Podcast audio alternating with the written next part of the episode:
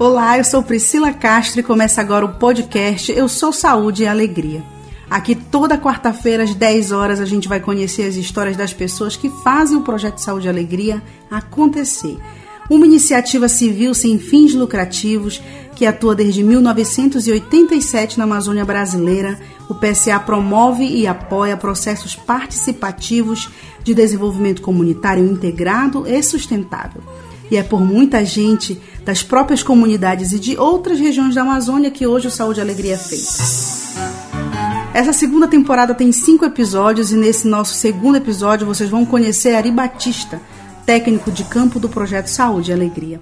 A gente apresenta já já mais um pouco do Ari, mas antes eu vou fazer um convite. Se você não quer perder nenhum dos nossos episódios, clique em seguir ou assinar se você estiver ouvindo esse programa no Spotify ou qualquer outro aplicativo de podcast. Quer saber mais sobre o projeto? Acesse o site saudealegria.org.br. O link vai estar na descrição do episódio. E agora vamos saber como o Ari se tornou Saúde e Alegria. Ajudar a cultivar e fazer a terra dar bons frutos, um trabalho diário com comunidade da reserva extrativista Tapajós Arapiuns, tem mudado a realidade de muitas famílias que encontraram no desenvolvimento sustentável e no aproveitamento econômico de produtos extrativistas o fomento à renda e à sua subsistência. A busca por melhores resultados é acompanhada por equipes técnicas do Centro Experimental Floresta Ativa, CEFA, na comunidade Carão. Entre os colaboradores está Ari Batista, nascido em Santarém, um assistente técnico conhece de perto a realidade dos povos tradicionais e comunidades que ficam à margem dos rios da região.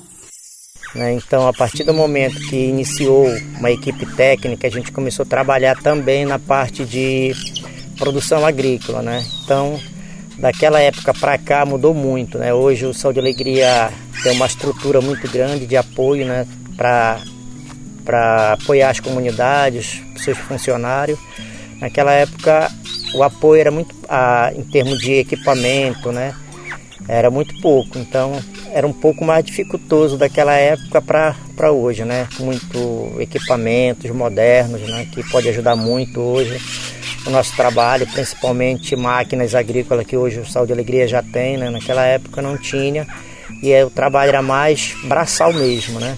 Então, pra, daquela época para hoje se mudou muito, né? E hoje a gente vê também que o Saúde e Alegria não está mais só na parte de saúde, na parte de, de produção, né? Tem vários setores hoje, né? Também naquele tempo, né? Já tinha um trabalho com jovens, né? Mas assim, o foco maior era a parte de saúde mesmo, né? A história de Ari com o projeto Saúde e Alegria é como as sementes que ele ajuda a germinar nas estufas do Cefa aos poucos, sendo regadas sob condições favoráveis, se tornou um destaque em meio à floresta. Os primeiros trabalhos foram desenvolvidos ainda em 1994, quando um amigo que já trabalhava no PSA convidou Ari para conhecer as ações do projeto. Engajado com as comunidades, ele iniciou os serviços na assistência técnica, principalmente para contribuir com a redução dos índices de desmatamento na região. À época, a equipe era formada por seis funcionários e quatro profissionais de trabalho de campo na assistência. A minha relação com o PSA iniciou em 1994, né? quando eu entrei no PSA. E foi através né, de um colega que já trabalhava no Saúde e Alegria. Então ele me convidou, né? a partir desse momento eu fiz, iniciei fazendo parte da equipe técnica do Sol de Alegria, que naquela época tinha mais ou menos seis funcionários só, né? E quatro eram seis funcionários e quatro é, profissionais da de trabalho de campo, né? Trabalho com assistência técnica.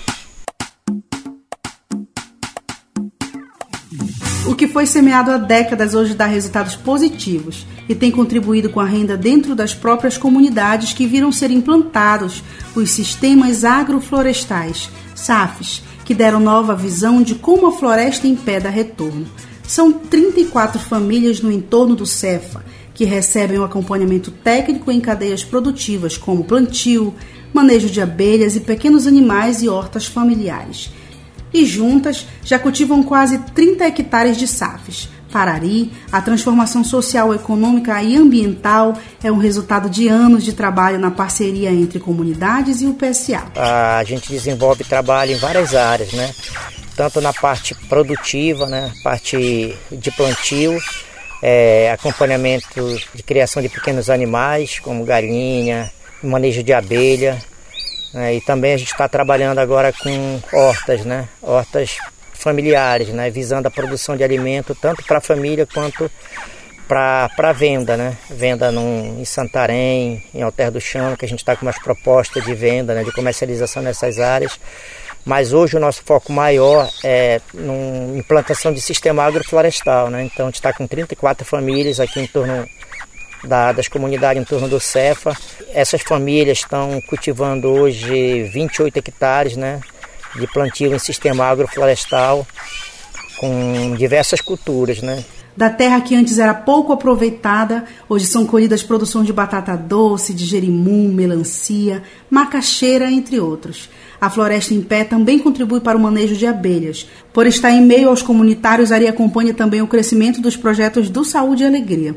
Ele lembra, logo que integrou as equipes da ONG, que as ações eram voltadas mais à saúde, mas já tinha trabalhado social com crianças e jovens. Naquele tempo, né, já tinha um trabalho com jovens, né, mas assim, o foco maior era a parte de saúde mesmo, né, então é, de lá para cá mudou muito, né? Mudou muito mesmo, principalmente com tecnologia, mais funcionário, equipamentos modernos, né? Que ajuda muito na nossa atividade, no nosso trabalho.